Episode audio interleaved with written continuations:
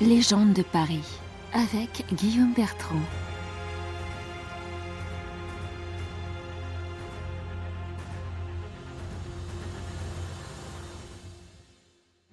Sous le Premier Empire, les rues de Paris sont les mêmes qu'au Moyen Âge, étroites, sales, mal éclairées et surtout bien mal famées. Le crime règne en maître, et dans tous ces tumultes, un homme au destin hors du commun va devenir une légende, Vidocq. Eugène François Vidocq, né en 1775 à Arras dans le Pas-de-Calais.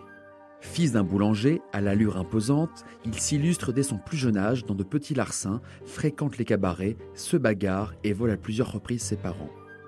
Il s'enfuit avec 2000 francs volés et tente de rejoindre l'Amérique, mais se fait dépouiller avant.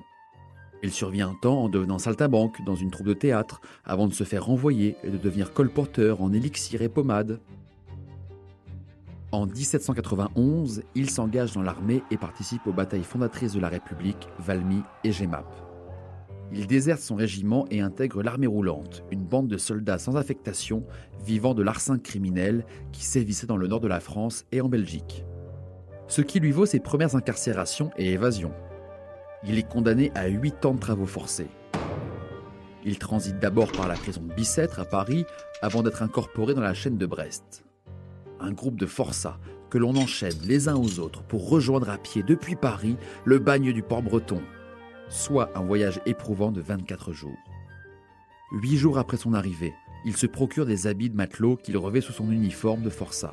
Prétextant s'éloigner pour se soulager, il parvient à tromper la vigilance des gardiens du bagne et quitte la ville au moment où retentissent les coups de canon signalant une évasion, le fameux tonnerre de Brest.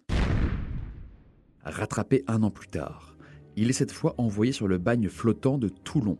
Le 6 mars 1800, il va réaliser ce qu'il dit être sa plus belle évasion. Comme à Brest, il parvient à duper la vigilance des gardiens avec un costume de chirurgien et une vieille perruque. Il dérobe une barque et s'apprête à quitter la ville au moment où les trois coups de canon de son évasion tonnent.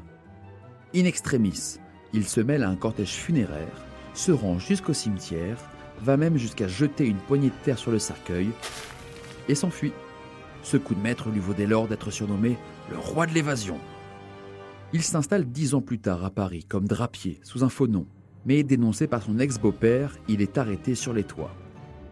Amené à la préfecture, il propose ses services à Jean-Henri, chef de la deuxième division, chargé de la répression du banditisme. Celui-ci refuse dans un premier temps, mais du fond de sa cellule, Vidocq l'impressionne en lui faisant parvenir des informations sur les hommes les plus recherchés de France. Au point que le préfet de police Dubois finit par le récupérer en simulant une évasion afin que ses co-détenus ne se doutent de rien. À partir de ce moment, Vidocq est un mouton, synonyme de mouchard, opérant dans les prisons de Bicêtre et de la Force. Et oui, il comprend et parle l'argot, la langue secrète des voleurs. Il va donc s'installer dans une officine discrète de la rue Sainte-Anne et est nommé chef de la sûreté par le préfet Pasquier, successeur de Dubois. Sa brigade est composée de trois criminels repentis, rémunérés par des fonds secrets de la préfecture. Vidocq est donc en charge de nettoyer les rues de la capitale de tous ces malfrats qu'il connaît mieux que quiconque. Il sillonne les bas-fonds de Paris, de l'île de la Cité aux Halles, du Temple au Palais Royal, de la Courtille à Ménilmontant. Physionomiste, observateur, pratiquant la savate, maniant l'art de l'infiltration et du déguisement, possédant une connaissance accrue du terrain, Vidocq va parvenir à arrêter 17 000 malfaiteurs entre 1811 et 1827, soit le triple des résultats des policiers classiques. Bon, il est quand même accusé d'organiser lui-même certains coups afin de prendre les criminels en flagrant délit. Ces méthodes font scandale et la brigade de la sûreté reçoit de nombreuses attaques de toutes parts. Nombreux sont ceux qui veulent sa tête. La pègre le hait, ses collègues policiers sont jaloux, les politiques se méfient de lui, la presse le raille, mais ses exploits fascinent. Renvoyé après le scandale de trop, il rédige ses mémoires qui, face au succès, seront traduits en anglais puis vendus à l'international. En 1833, il ouvre la première agence de détectives privés au numéro 13 du passage Vivienne. Vidocq revendique plus de 20 000 clients et monnaie ses services auprès des commerçants pour faire de la surveillance de leurs concurrents. Les demandes concernant les adultères sont nombreuses, il n'hésite pas à se travestir, parfois en femme, pour débusquer l'infidèle. Il se met à fréquenter les salons et les dîners mondains. Il inspire les écrivains comme Honoré de Balzac, qui en fait son personnage de Vautrin dans Le Père Goriot, et Victor Hugo le Grimm en Jean Valjean dans Les Misérables. Son bureau de renseignement ferme par décision administrative et il passe 11 mois en prison pour escroquerie et usurpation avant d'être acquitté. Mais ruiné, il quitte Paris pour Londres en 1845 et tente de se refaire en donnant des conférences dans des théâtres où il se met en scène et présente les différents déguisements de sa carrière. Le 11 mai 1857, il meurt à l'âge de 81 ans des suites du choléra.